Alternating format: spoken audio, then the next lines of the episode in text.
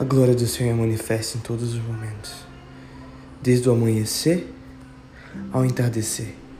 Você consegue perceber que quando você olha para o céu, no amanhecer, que a luz vem rompendo e clareando, toda a noite que outrora dominava, agora é tomada de uma grande e poderosa luz.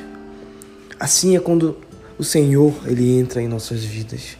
O que outrora era escuridão e trevas começa a ser dominado pela luz uma luz que é irresistível e inocultável.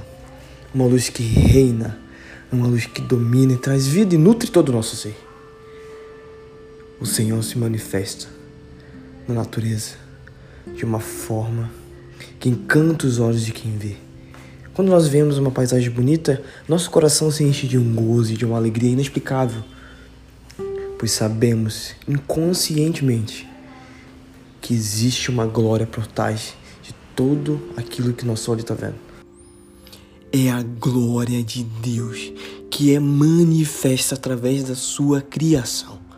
A Bíblia vai falar que tanto a divindade quanto o eterno poder de Deus são manifestos na sua criação. Muitas pessoas bloqueiam essa informação, outras chamam de mãe natureza e outras chamam de força do universo. Mas tudo isso é a manifestação da glória de Deus, é a manifestação de Deus aos seus filhos.